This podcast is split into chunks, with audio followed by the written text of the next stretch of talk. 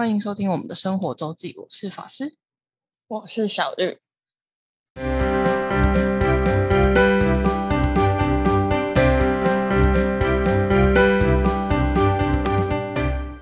好啦，那这周我们家算有一件大事啊，就是我奶奶，就是她刚好民国二十五年是八十五，今年要满八十五岁，哦就在刚好那个 borderline 的第一批第一批打的人，对。嗯原本据说我阿姨预约的时候还说，因为因为他还没有十岁满八十五，医院的系统是挂不进去。嗯对，但后来好像是最后是透过里长那边的预约，就是透过里长预约预约到，因为我奶奶户籍在万华，但她虽然她最现在现在被我们带来新店组，对，所以她是嗯去台大打。所以他嗯，他是按照什么去哪里打？呃，就是呃，按照地区啊，他就是希望你不要离，就是离太远。因为其实我嗯奶奶居住地算是在万华嘛，所以万华有主要应该是两间，如果是医院的话是两间，就是和平医院跟台大医院，其实两间都就和平医院是比较靠万华，但台大也没有离万华很远以，就差对，也算哦是比较附近，没有到很远。嗯嗯，对然后其实正常应该是我阿姨去，就是陪我奶奶去，因为那天是嗯。星期三，但是因为我阿姨，嗯我阿姨前阵子就是就是摔了盘子，然后在捡盘子的时候没有看到一个玻璃碎，没有看到一个碎片，就手就要滑下去，然后重点是很惨，是伤口有点太大，那时候血止不住，还叫了救护天车去缝，天哪，对，很惨，就是一个缝几针啊？像缝了三三四针吧，但就在手指，可是可能好像就是我也我也没具体看到，就是我只看到就已经是缠好的状态，所以我不知道到底发生什么事。对，所以就是因为这样，我妈就说：“你可不可以请假，你带奶奶去 去打疫苗，然后叫我爸当司机。”所以，所以我礼我也是礼拜一就礼礼拜一又休，礼拜二开始上班之后又休，礼拜三又休休假。呃，不是啊，嗯那你爸当司机，他是你在你陪你奶奶打打疫苗，那还要干嘛？他在外外面发呆，找地方停车啊。而且，对啊，因为他们也都尽量不要那么多陪同的人呐、嗯，那、你又不一定马上外面就有得停，大家都在，大家都那边去的最低都是八十五岁，我 我阿妈熊笑脸，大家都是就是七家，就是都是行动没那么方便的人，嗯。所以你也不用笑想车就有那么好，一定有得停。所以我爸就是专职司机，嗯，对。就我陪我奶进去，而且刚好打的地方就在我们以前宿舍那边，就是因为不是在医院里面打，啊嗯嗯因为医院也没有那个场地，就是那么多人，然后他们又要保持社交距离嘛，对啊对啊然后开也不好专门一条，嗯对，嗯所以其实就在我以前宿舍的后面的，就是我们医学院体育馆那边打，啊，就排球场旁边那里那个遗体，啊啊，我我知道，我知道，嗯 对，我想你应该知道，对，我知道，对，就在那边打，就是我的地盘，我最你熟，熟，我熟。对，不会迷路，不会不会迷路，而且他们，而且台大有就是有先做好分流，就是他，因为他们原本大就是第一批预约，他只有分那一天的上午或下午这样，然后台大其实嗯。自己就有分流，他们分了七个整次，就是、嗯，对，然后你几号，然后他就有不同的，就是他其实事前都有把那个呃，那叫什么场部图放在台大网站上，对，所以。嗯所以我去就就很就很快，然后而且而且真的很快，而且可能因为我们是第二天吧，等于说我们是开打第二天的早上，第一天可能还是有点混乱，但第二天就真的很顺，嗯。就大概就是每一关等三四个人，就是还是要稍微排，就是就是因为他是一关一关花时间，然后那边都、有都老人家，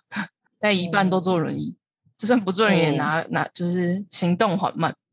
嗯。对，然后每一关大家等大概三三个人左右，三四个人都不用很久。嗯它的流程是你先报到，然后量血压，然嗯后量完血压，就量量体温、血压，然后医生问诊，确定有没有什么以前有过敏史啊、禁忌症，主要是过敏史跟血栓的可能的问题有没有？嗯然后问完诊就可以打针了。打完针嗯休息，现在现在改，因为要加数量了，现在改休息，原地休息十五分钟，然后加上十五分钟的自己密自主密切观察。就以前最早最早是要就是在那边留休息三十分钟，以防有没有过敏性休克这种严重过敏的反应。反正他嗯现在改成十五分钟，然后但其实建议是建议是三十分钟嘛，那你先休息十五分钟，剩下十五分钟你自己自己观察，这样嗯有问题就随时回来，这样。嗯所以这样这样全程走完不到一个小时结束，哦，对吧？其实很蛮，快啦，真蛮快的了，对吧哦，？而且一体一体又是有有冷气的，嗯，我奶奶就说，我我也觉得我奶奶一定是说胸寡，修令，没错。但因为他们那个医护人员都穿着防护衣啊，没有到兔宝宝，可是就是简简易型的他们很热，对，他们很热，可是老人家很怕冷，难怪，对他们很热，天对吧？我奶奶就是不喜欢吹冷气的人，对，所以我礼拜三就休假，然后早上这样一个小时结束，就耍废了半天。所以你奶奶现在感觉还好，他感觉还好，对，因为他其实比较麻烦的是，他前一天嗯就是。打的前一天有点肠胃炎症状，嗯。也不是有点，就是有肠胃炎症状，嗯。对，所以其实那个我们是怕那个的影响，嗯，就是那个那个的造成不舒服，但疫苗看起来他他还好，而且我跟他说痛不痛，他说嗯，没尴尬，我觉得打的时候蛮痛的、啊，因为看看那个他们打的感觉蛮痛的啊，在肚因欸因为它是肌肉注射啊，所以要到一定的深度。哦，就是不是打浅浅的就好，就是要渡进去。然后你阿妈觉得没什么，我妈好像很还好，蛮厉害的，哇哦，觉得厉害。对，还是阿妈感觉比较迟钝，没有阿，妈也是进出医院很多次了，那个对她而言，然后后的 OK 喜准这个算是小事。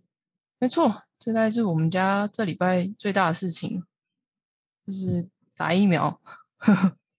原本还在考虑说，他如果就是因为他前一天前两一两天有吐，有没有想说，当、嗯如果那一天早上他还吐的话，我们就不用去，就不要去，就不要去嗯打，就他那天就好，就是有吃药就好，嗯，所以我们就还是去了。然后吃了，然后去完回来就开就就吐，因为他可能早上吃的药效也也就差不多，嗯对，所以就继续观察吧，密切观察中。嗯，不错。但其实北市感觉打起来蛮快，就是够打，因为他接着你看他接着要开八十岁以上，嗯，就是又要开到八十岁，所以而且现在应该会有一些长辈开始会受到那个，就是最近几个案例的影响而有一些抗打潮哦，你说打了之后的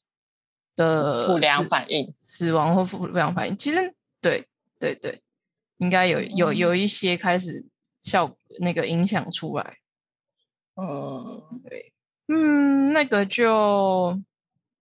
有各有利弊啦。那个本来就是各有利弊。好吧，那我们进入进入正题。好的，今天的主题就是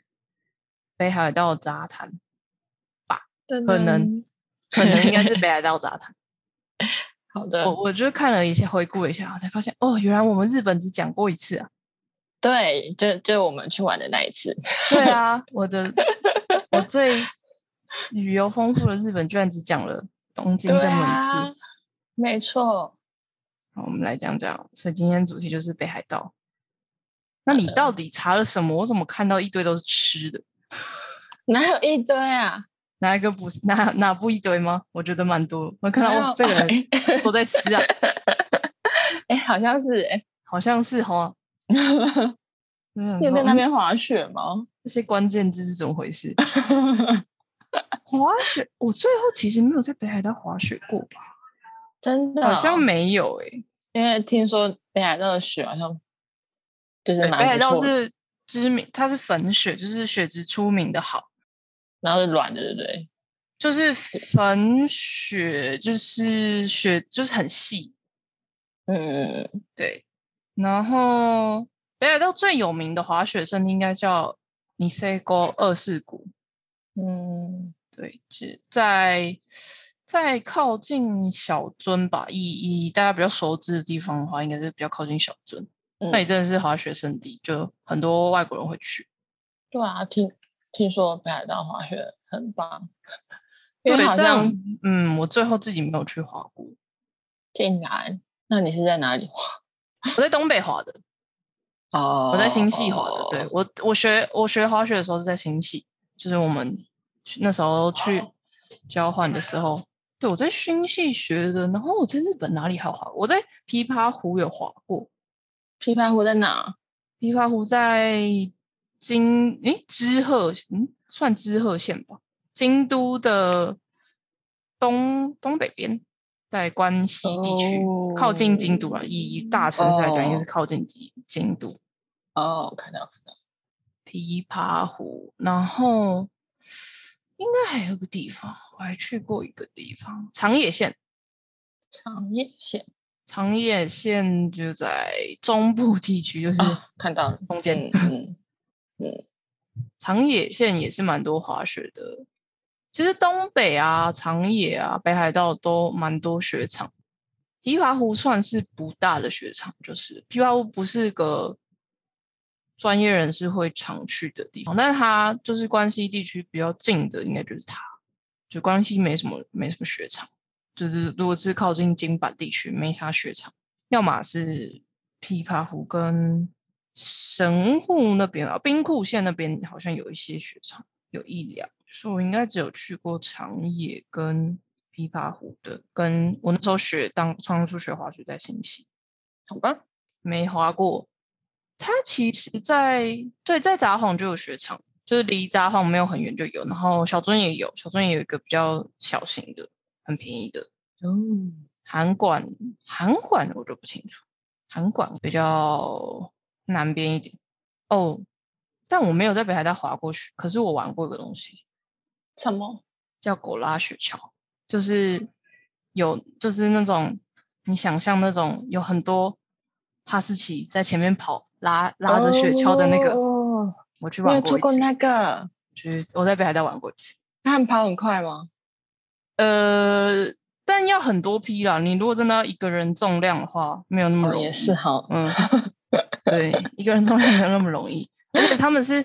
跑，就是我们那那个那个是比较山树林，就是是有山有起伏的，不像是你如果是难对你如果是南北极那种什么冰面的那种，那就那倒还还好，嗯对，但如果是树林山坡起伏的，就比较比较难，嗯，那好玩吗？蛮好玩啦，狗狗很可爱，天哪，对，而且真那个真的是应该没有什么观光团的话，哦。真的是不会去，就是要个人预约，然后而且就是那因为那个一次能载带的数量也没那么多。我我说那种观光团是不会去这种地方，就是你台湾要排很久嘛不可能不可能排这种地方，而且一个他一个就要一个早上，然后价格也有一点，然后他一家能一次能体验的人也不多。不过这北海道应该不，而且在北海道这个应该不算是很盛行的一个体验，嗯，就是北海道不是以这个知名，但那边是有一些在靠近旭川吧，我那时候去的时候。那你怎么知道要去体验这个？我正在思考这个问题，我不知道是看到有人游记有写，还是我就是去想，就是一个心血来潮去查了一个狗拉雪橇这种东西，然后去 Google，对啊，因为感觉也不太可能会经过之类的。不会经过要专门去，那没有办法经过。对啊，我就在思考，我其实真的不太记得，我只记得就是因为他们那个应该是用电话沟通为主，可是他也有一个 mail，就是他也有 email 可以预约。然后我记得嗯我在，然后因为他离他是会有个车站接送，可是他离车站就是你要你要请他来接送才有办法到他们嗯那边。而且就算那个车站也是一个很很就是一个小站，就是不是一个大站，就是就是可能一火车可能也是两个小时才一班那种的地方。嗯，对，然后我记得我就就是因为我就我没有没有搞清楚他到底这样是预约成功了没，对，所以我一直很害怕会不会我到那边下车，然后我就等不到人来，我一直到最后最后我都还是不是很确定到底我会不会等到人来，那应该还好吧？最后最后就是顺利的有有接接上，嗯，对，顺利的有顺利的去体验的，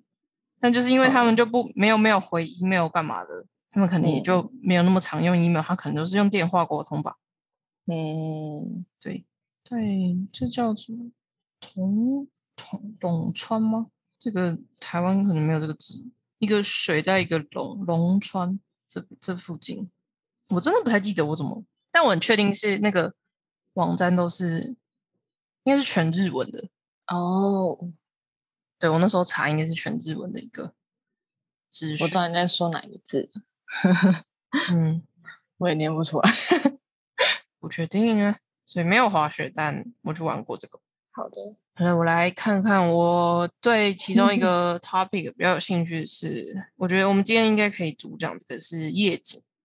好，看来你你的夜景应该就是从函馆山出来的吧？嗯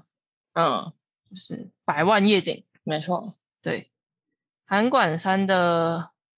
夜景是日本三大夜景之一。然后日本呢，超爱各种三大的，它什么很多东西都要三大。从日本就是各种排名，对，从什么好像民国，呃，不是民国，西元一百一千六百多年有一个什么以前的学者提出日本三景之后以来，就各种三大，然后函馆山就是函馆山夜景就是日本三大夜景的其中之一。然后那时候日本三大夜景的排就是三大是函馆山，然后神户的摩野山跟长崎的道佐山。但是在在最近最近有有有新的三大夜有新三大夜景跟三大夜景的新排名。新三大夜景的话，我都不太熟。嗯新三大新日本三大夜景是什么？山梨、奈良跟闵苍山，在一个一个在闵苍山在北九州。不过之前就在在这个新三大夜景之前，他们是有把夜景再重新就是，二零一五年有个排名是第一名是道佐山，长崎道佐山，然后第二名是札幌市的早岩山，也是在北海道，然后第三名是神户的摩耶山，就是其实第一跟三都在前面的三大以前的三大之一，然后函馆山在第四名这样。但 anyway，就是函馆山还是在夜景之中很出名，跟北海道还有一个早岩山夜景。但早岩山夜景我我没有去过。那函馆山我其实去过两次，第一次是我小时候跟团去，就是函馆山夜景是台湾团会排的景点之一，如果就是就是会会是选项之一。嗯对，就是它非常非常有名。然后它的特色是因为函馆是有点，就函馆山看出去的夜景是有点像水平吧，水水平吗？就是它刚好是一个两边海两两个海峡夹着一个一块陆地，所以它嗯那个特色是蛮明显，就是像一个凹进去的水平对称的感觉。嗯嗯对它它的，所以它而且韩所以韩国山夜景非常好认。嗯那一看就是对函馆山夜景。然后我呃，我第一次跟团去嘛，就跟团就是你一定就是大概那些时间。我第二次去嗯的时候是我自己去的，然后会就会很基本上看夜景，大部分看夜景的点，如果是面面西的话，有面西的话，都很推荐是你大概就是夕阳前上去，嗯，就你先等夕阳，然后再接下来就余晖嘛，然后再等夜景。嗯那这样人也会比较少。就是夜景刚开始因为大家会抓不准哪时候开，就是就是没有那么抓准大家夜景哪时候开始，所以那时候人会比较少。嗯等到夜真的完全全黑的时候，人就开始爆多。嗯，我看到了，有夕阳的夜景，对，好而且这样那时候也比较好卡位，因为其实这种、啊这种蛮多这种地方真的是会有摄影师是有的专门去拍那种，就会是在那边守位置的，嗯。那就真的没那么就是就是也会早点去卡位。然后我上次去也就是这样，然后我那天天气算很不错，嗯。所以我那次去真也是算是拍出我自己蛮满意的作品。嗯，对，就是 韩馆山推，依旧推。虽然是一个已经就是去到烂掉的点，但依旧推。好天气绝对值得上去，但要好天气。因为我接下来就在讲我另外一个悲惨的长崎到佐山，长崎到佐山，长崎在九州，嗯就是原爆的其中一个，广岛跟长崎，原嗯，就是日本原子弹砸了两个地方，被砸的两个地方。对，长崎现在在九州的西边、左边、左侧、西南边吧，算算西南边，没有到很难啦，就是它有点形状，不然就是最南边是鹿儿岛，但在长崎呢，我那我长崎我只去过一次，然后很该嗯死，我去的时候就是下大雨，哦，我去了两天还三天，反正就是下雨。只有最后一天稍微雨停了，可是前年前几天真的是大雨，是好像应该是台风外围环流吧之类的，就那么惨，就雨大到不行，然后风也很大，就在民宿你就听到那个风刮的那个窗的啪啪啪啪声音，真是惨惨惨。但我还是有去了道佐山，你去，所以你不是去一天而已，你说长期吗？呃，就是你去看夜景，我不是去一天，长期呃我去去上去一天一次而已啊。通常长期我是去了两三天，但我就是有一天去了道佐山，嗯，对，然后依旧是下雨，雨有小有小一点吗？好像没有，依旧是有有有依旧是下雨状态，好像没有到大雨，但是下雨的状态。所以呢，就是蛮悲剧，就是因为下雨你就下雨相机不敢拿，嗯，那夜景你没有相机的话，你就会很拍起来就手机就是嗯，到此一游结束。而且因为雨的关系，就是雾气很浓，就能见度不好。我觉得看夜景下雨真的是很崩溃。我记得我我那时候去香港太平山也是下雨，哦，太平山我确对实天气很好，太平山我们也是很差不多，嗯像是我像我刚刚说一样，就是夕阳天上去。这么好，对，太平山我也是拍了拍了超级久。哦，对，所以补充一个，就是如果是真的爱拍照的人，这个这种夜景点，大概就是夕阳上去，就是大概它可以大概要到八点才会结束，七七点七七八点，就是就是至少要占占个两三个小时的时间的行程。差不多。对，所以有些人不爱啦，就是有些人没有爱拍照的人不爱这种不爱这种嗯走法，所以，所以我通常这种时候通常都一个人。我有一次跟有一个朋友是去拍，就是去那种观赏平的，高层高楼层的观赏平台，有一起去。嗯，对，他那时候还觉得蛮新鲜，就是就是看我在拍，就是车轨啊什么的，有有点兴趣。不然的嗯话，通常不建议带伴上去，因为通常除非除非就是带摄影团的人，不然大家应该会受不了。没有不是呃没有爱拍照，其实也可以看啊。可以看啊，可是是他没有办法，对对对他没有办法在那边待这么久。也是啊，但我觉得有的有的人是可以的欸，呃，你要看哦，可以看很久，你要看啦哦，你知就道因人而异啦。韩馆 山，我那时候上去室外是冷到爆哦。哦哦，如果有那些人，外在因素当然是 室外冷到爆。虽然韩馆山可以进去室内，就是它室内有一个，因为它是缆车嘛，它缆车站室内一定有的休息。对，但室外冷到爆哦，那就嗯不好说。就是不不不建议，尤其是不建议是很多人的情况下走这种行程，然后你要排很久，强烈不建议。好，回来我们刚刚三大夜景的长崎，对我很遗憾的长崎下大雨。对我长期很想再去，因为就我说我去的那一次几乎都下雨，但长崎其实还很多蛮美的地方。嗯，对，长期非常非常想再去玩一次。而且我去的那一次虽然下雨，但我的印体验还蛮好，印象中嗯，就是就是觉得玩的蛮开心的，虽然下雨，就有趣的地方我觉得还蛮开心的。虽然因为因为因为没有好天气，一堆景点就是都拍不太出来。然后我其实原原本日本三大夜景我都去过，就是再来，所以最后一个是那个神户兵库兵库县神户的摩耶山夜景，菊菊星台夜景。那里其实蛮推的，因为它离市区算蛮近，离神户市区不算远，就算交通方便，就是呃从从车站转公车，然后搭缆车上去。但它比较尴尬的是，你如果有一个季节的时间上去的话，你可能不能待到很晚，因为你要注意公车的时间。就是它，它缆车最后一最末班的缆车好像会接不到公车时间。就因为我那时候可能，因为我那时候有排前面有排其他行程，所以我到的时间就不会很早。就我那一次是很晚才去，就是八可能八点多吧。所以就是如果我那时候，但如果又想要拍的话，然后又又要又要坐公车回回去，就是离开的话，就要注意时间。对，但我觉得摩耶山也是蛮棒。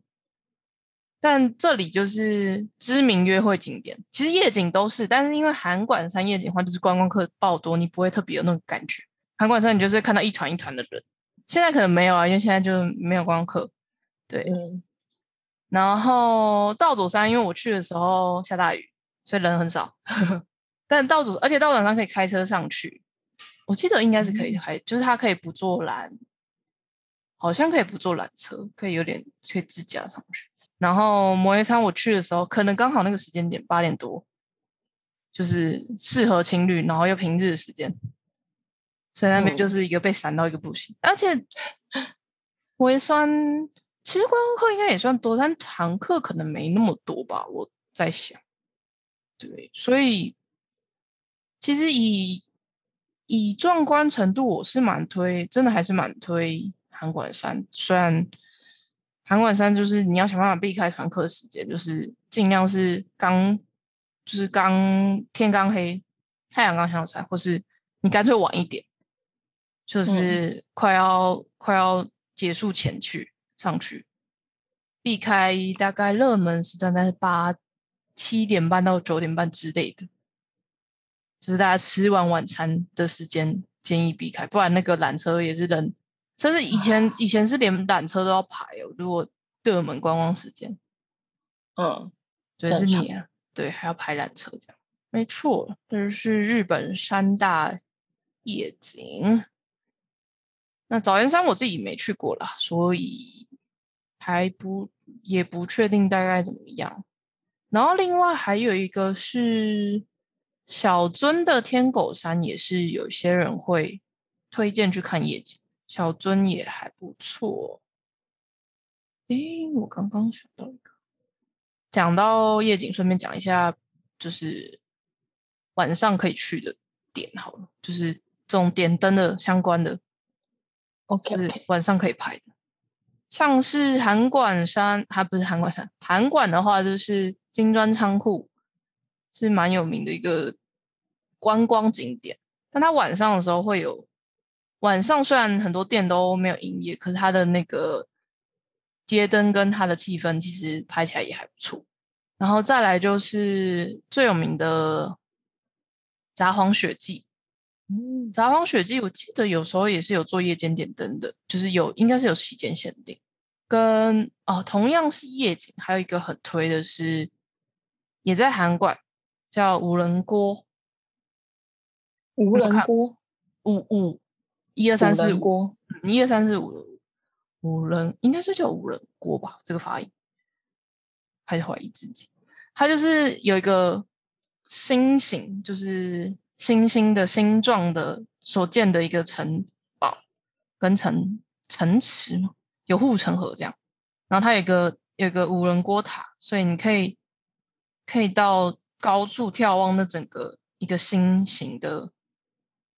这个成一成历史成绩，这个非常有名啊，就是它本身其实就很漂亮，就夜呃日就是高处的日景也很漂亮，但夜景也很赞。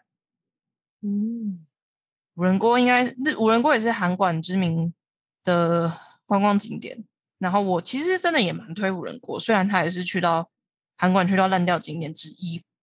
但它真的也很漂亮。就是你很蛮难想象，就是长成这个形状的 城池城堡留下来的。它是什么时期？江户时期的所遗留、所建造的。然后这里樱花也很有名。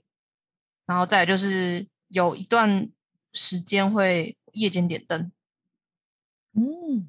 夜间点灯，但但要拍到那种大景，就是就是可能真的要相机要够好一点，要厉害一点，因为它因为五人国整整体其实面积非常大，嗯，就是整个整个范围非常大，所以相机不够厉害的话，很难拍出整个星形。可是你肉眼看绝对是很值得的。人线的人，五人锅一二三四五五的五，然后人线的人，然后五国语的锅，这里真的蛮推的，依旧依旧是非常知名景点，但依旧推荐看夜景。就是他如果点灯，我不是很确定他是有没有哪一个期间限定，但他每年会有点灯的时间。然后再来，再来是我最近看到。刚刚也看到 YouTube YouTuber 去拍的一个祭，算祭典吧，有点像是札幌雪祭。它叫它在知户湖叫冰瀑祭，它就是一些冰做的各种东西，有有有有冰做的神社，然后有冰瀑，就是特别流引流水来的冰铺，然后有冰做的那种溜滑梯。哦，对，然后它在知户湖的旁边，就在湖旁边。那知户湖也是温泉有名，那离离札幌有一点距离，可它是比较靠千岁，就是新千岁机场在札幌南边，然后靠近千岁新千岁附近，所以离机场其实算是相对蛮近的一个地方。那冰瀑季当然就是只有在冬天才会。才会举办。那这边就是有湖，有有温泉，有祭典。然后冰瀑祭是晚上它会点灯，所以其实蛮通常，哎，它不是叫冰瀑祭，它叫冰桃祭，不错。它有冰瀑，然后冰涛一些就是冰做的各种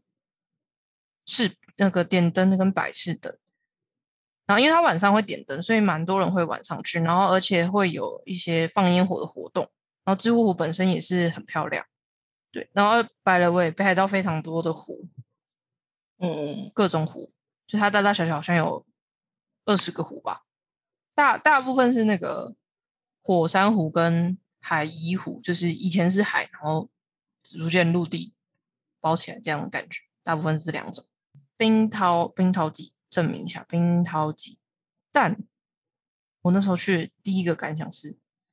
爆冷，怎么可以这么冷？冷到快哭出来，因为它海涛就是冷，不是因为它在湖的旁边，湖的旁边你知道会有什么吗？会有风，真的是我是正冬天一月底时候去的冰桃季，冷到爆，好可怕啊！冷到爆，真的是冷到你有点不想要离开你的住住的地方。你走在那个，就是因为他，我就说他那个会场就在湖旁边，你要经过一个，就是往呃湖旁边有个桥去吧。反正其实经过那个桥时候，风大到一个想哭，那冷到一个不行。他晚上点灯点的蛮有趣的，就是日本就很爱这种这种奇怪的点灯。奇怪，真的是奇怪点灯，就点的蛮蛮奇怪的颜色。然后不过周末的话会那个啦，小朋友会很多，就是啊，因为我觉得他们有溜滑梯什么之类的嘛，对啊，所以周末的时候你就不用想去跟小朋友玩抢玩了。那你有玩吗？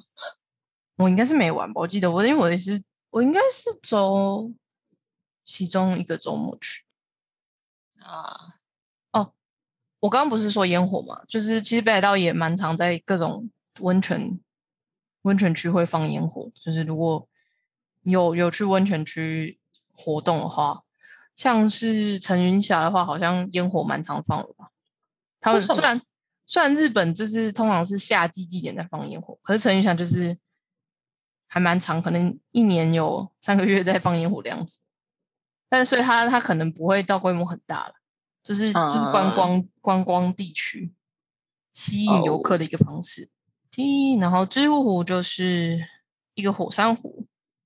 火山口湖，反正，还有温泉嘛，就可以想象。我们今天讲了什么？滑雪跟夜景。我觉得今天杂谈就可以到这，我们还有很多很多的题目可以下去。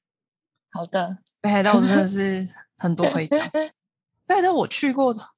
而且我对北，因为我在北海道有至少住过，住住过一个礼拜。我之前有去，就是打工换宿，在那边住过一个礼拜。哦，对，然后我又玩了很多次。北海道我至少去了三四次。对，你在餐厅是在北海道吗？不是，我那是在东京。北海道只是刚好就是就是接近就是暑假，然后我那时候就在想说，要找一个打工换宿去。去就是稍微 long stay 一下的地方，虽然最后排出来只有一个礼拜，这一个礼拜真的不好找。对啊，大部分都都都要求要两个礼拜以上。但那个老板就人很好，他本来就哦也是剧的呃旅社之类的，他就是背包客客栈，嗯，就是那种 backpack，就是青年旅社那种。然后你要帮忙打扫，我主要就是打扫嘛，呃，打扫跟床务、房务、房务，就通通常就是换换被单啊，铺床啊，然后吸吸地啊，然后打扫厕所之类，差不多。不用在柜台，柜台还好，因为柜台不太不太需要，柜台就是不不不太用那那么多人，他们整整个没有很大。嗯，就柜台不太需要这么多人，主要是房房务，对，然后所以大概就是半天，所以下午就是你自己的时间，然后你就是有一个床位可以住，那不不含餐，就是他没有公餐，但可能刚好老板有要顺便叫的时候，你可以顺便混一餐，但不一定含。嗯，对对对，不公餐。然后你如果去工作七天，可以休一天，就是一个礼拜你可以休一一整天，就是你。你没有要排事情，可以不就是早白天就可以不排事情，就不用不用不用上不用帮忙这样，不错哎。而且它的位置我觉得还 OK，它在南小樽，南小樽。就是小樽的在南边一个车站，那离小樽是走路走路要有一点距离啊，走路大概要快三十分钟吧，我记得。就是到小樽小樽闹区的话，但但至少小樽是个是个方便的地方。嗯，就是不至于到很深山的地方，然后离札幌大概半小时的火车。因为我其中一休假一天就是有去札幌，所以我觉得不错。然后，然后那个里面有养两一只狗，一只猫。嗯，对啊，还有一个啦。你如果去换宿的话，还有一个工作，就是一个礼拜至少要两篇到三篇的 blog。用你自己的语言就可以写写就可以了，它不限你写什么，就是有点那日记也可以。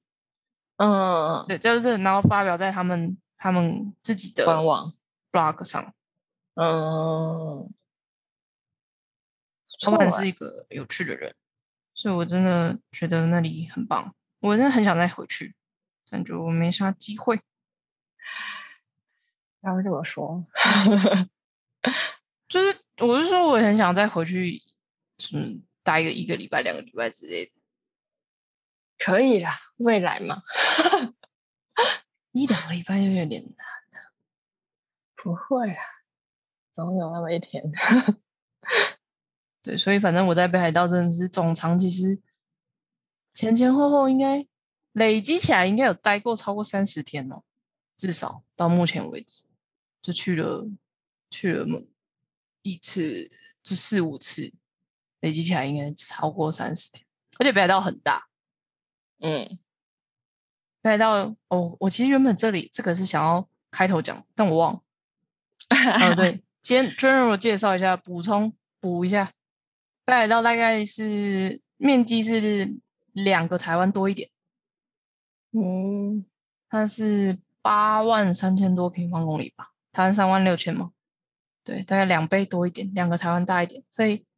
大就是有些人没概念的人就会觉得，哦，北海道就是日本的其中一个地方嘛，感觉就是 一趟就可以玩完了。不，你错了，北海道很大，就不用不要想一次可以玩一玩北海道，一个礼拜绝对玩不完。你如果全部的地方都要去的话，一个礼拜你顶多就只能玩函馆跟札幌，而且函馆跟札幌感觉大家就是很熟两个地方，然后它一个在道南，就是北海道北海道区分主要是我们最常用的分法是道南、道央、中央的央、道北跟道东，就是东东南西北，然后但是因为它是一个它呈现是一个菱形的状态，然后但是左下角菱形的左左下角有一个角出来，那就是函馆，就是道南。所以所以在所以道南中间就再上来就是道央，就是札幌，然后道北就是之内啊，嗯，跟有有两个离岛，然后道东就是道东很大一块，道东什么王走啊、川路啊、知床啊、石胜好像也算道道东吧，反正就很很大一块。所以你如果你去一个礼拜，顶多就玩札幌跟函馆，而且札幌跟函馆虽然一个道南的一个道央，好像相对而言近，他们端坐特急火车也是要四个小时哟。对，所以台北海道很大的。不过这个就是我刚刚说的这个分法，其实是没有一个官方的界定，就是所谓我们广我们俗称的道东是哪里，然后到到北韩哪里，到洋海哪里这样。因为他们官方不是这样分的啦，官方他们是分十个时区吧，有十个地区，但但是大家就台湾人比较不熟，台湾人比较常常常听到就是我刚说的这种分法。然后，然后台湾去最多就是道南跟道阳，就是札幌跟函馆。没错，我也是听过这两个。没关系，我们之后可以继续来往其他没听过的地方去。我全部都去过，太猛！但道东还有很多地方没玩过啊。但道东太大，而且道东 每个地方离超远，然后 然后火车又很少，你基本上都建议都开车，开开车要开爆久。对，所以道东道东我也没有玩透，应该是就道东还有很多，就是正连踏点都没踏过的地方。然后旅行团最长就是到阳跟到南为主，嗯，所以剩下的地方下次再讲。我觉得北海道我可以讲三次，至少 至少可以讲三次。好，但我们今天就以日本三大夜景跟在北海道晚上有哪些好去处，哪些好看观光景点为主为为主题。好，这是今天主题。然后最后。我今天有个心得可以讲，虽然我没有出出门，嗯，但是我们上礼拜天，我跟我朋友玩了一个线上的解谜游戏，哦，是一个叫居家谜解的一个粉丝专业，他们第一次规划的一个就是这种线上的解谜，就是用透过视讯，然后加上你要订购谜题包，嗯。对，然后他是四人，就是就是基本上就是四人，他不给你多或少，就是他已经分好，就是四个人的题目的东西，然后透过 Zoom，他们用 Zoom 嘛，嗯，来去玩，它比较像是密室逃脱类型，可是就是但因为它只能透过视讯跟你有谜题包吧，所以解玩起来就比较像在解谜而已，解谜成分比较高，因为你如果是密室逃脱的话。你还会有一些现场的观察跟机关的操作，这个的确也是有，他们有设计一些像是网站，也是也是有，跟你还是要观察你的谜题包上面的各种东西，对，但解谜的成分就不大。然后我玩完的心得是，我觉得可能是因为我也真的玩过不少次这种，呃，利用谜题包的方式，就是。像是我前面我们前面有提到，就是城市寻宝，嗯，所以他们能能用，就是如果能具体用的叫什么，就如果用道具类的人做的东西，我觉得类似度很高，啊，相似度很高，对，所以就是比较没有没有那么新奇感，就不会，嗯，没那么特别，对。特别是我，我觉得玩前刚前面一两个玩法，就是跟城市寻跟我最近 才玩过的城市寻宝的一个主题非常像，其实解法非常像啊，但设计不太一样。对，然后还有一个是它里面就是有一个类似小天使的角色，其实但嗯他不是，他有点像是你的伙伴之一。然后，但他那他那嗯边有拿了一些线索，所以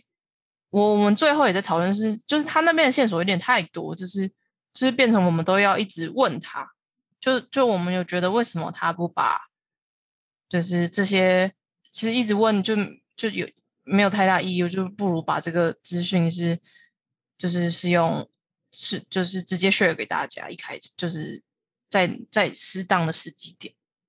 嗯，不过我觉得他他有设计一个网站，就是解谜你会能讲相关会解到的一个网站。然后我觉得那个网站设计的还不错，就是它会让你掉入一些常理的盲区。嗯，所以我们因此也因为这样，我们不算是完美完美结束，就是我我们成功了，但是我们我们算是不是最 top 的那个解法。不是百分之百解完，对我们不是百分之谜题都解呃没有对，不是百分之百，大概剩嗯，是最后一题，奇葩，对对对，剩最后一题，可是结局是是有成功解完的。对，然后我我们有我们结束后有问那个就是工作人员有说，我说因为他们才刚开始，他们六月才开始，我说那目前为止有失败的吗？他说也是有，因为他有计时嘛，本身是有嗯。计时，但不过我们其他同其他我其他一起玩的朋友都觉得还不错，嗯对，觉得觉得还还不错，蛮蛮不错的，就是你就在家可以玩。但就是这个东西还是有一个问题要克服，就是因为是他们用 Zoom 视讯嘛，嗯，所以你还是要克服技术问题，嗯，就连线的技术问题。因为我有个我有一个同学就中间有断讯，哦，但后来就是也很快就回来，但是就是会花一点时间在这种技术问题上，啊，时间，时间跟就是就是这样子，你就会有点卡，就是嗯就是有点不流畅的感觉。嗯就这也还是个嗯，就是还还有在解决的状态。嗯那谜题，我想一下，谜题本身，但因为我同学，我有一个比较不常玩的朋友，他真的不，他本来就不常玩，然嗯后他们说为什么我可以解这么快？因为我因为 他是四个，他有点他在有一些题目有点像两两一组，那我跟他嗯是同一组，他说你为什么这么快？我就说他 没办法，这个粉粉砖的题目解很多，对，然后我有玩过很类似的，对啊，就刚好有玩过类似的寻城市寻宝，就是秒解，对，但是只有前面了，后面还是有掉入那个盲区，所以最后最后差一点点。不过还是蛮推荐大家的，叫居家迷解的初来乍到，他们他们推出的第一款线上解谜游戏。另外，这可以再推荐大家，近期就是反正大家都宅宅在家嘛，也有一些免费的利用 IG、利用 Instagram 做的解谜。就它嗯不是单纯的谜题而已，它是你要从中找出线索，它用 Instagram 里面放的图跟文字嗯去去去设计的谜谜题。呃，有两我我玩过的是两个工作室，一个是笨蛋工作室跟螺丝起子，然后笨蛋的叫凤凰木的什么我有点忘，但但基本上你就 Google IG 解谜就会有了。然后罗斯起子最近有出一个新的，推出新的一款游戏，跟他跟一个桌游店合作，叫《月夜来了》，月亮月，然嗯后月狼月夜来了，月夜狼来，因为它是跟那个狼人的游戏有一些结合，嗯跟狼人杀有结结合。啊，然后螺了丝起子以前就还有两款，就是大家如果对这有兴趣的人可以翻出来玩，或是也可以翻居家迷解的题目来玩。它每个礼拜会出题，大家就是纯哦解谜，它跟那个 IG 那个有点不太一样，它就是纯谜题，就是文字谜题，就是不能去玩密室逃脱。大家就是也是还有各种方式，就也不止一家在做这种我刚刚说的这种视讯的，就是寄明细包，然后视讯求人解谜这种，也现在蛮多家在做。没办法，我觉得初来大道评价三颗星吧，三嗯三三三三颗三点五，对，嗯嗯，以上就是今天的内容，好的，感谢大家收听，我是法师，我是小绿，大家再见，拜拜。拜拜。如果想要看看我们在生活周记所提到的内容、照片等，欢迎追踪生活周记的 Instagram 跟 Facebook 粉丝专业哦。